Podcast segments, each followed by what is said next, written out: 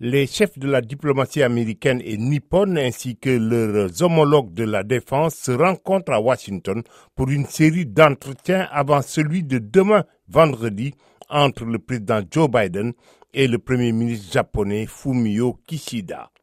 Monsieur Kishida, dont le pays assure la présidence du G7, s'est rendu déjà en France et en Italie. Hier jeudi, il était en Grande-Bretagne où il a signé un accord rapprochant leurs forces armées. Il doit s'arrêter aujourd'hui au Canada. À Washington, les ministres doivent aborder un repositionnement des forces américaines sur l'île japonaise d'Okinawa qui accueille plus de la moitié des 50 000 soldats américains présents dans l'archipel. Le Japon, qui a qualifié la Chine de défi stratégique sans précédent, a approuvé en décembre une révision de sa doctrine de défense qui prévoit une hausse colossale des dépenses militaires sur cinq ans.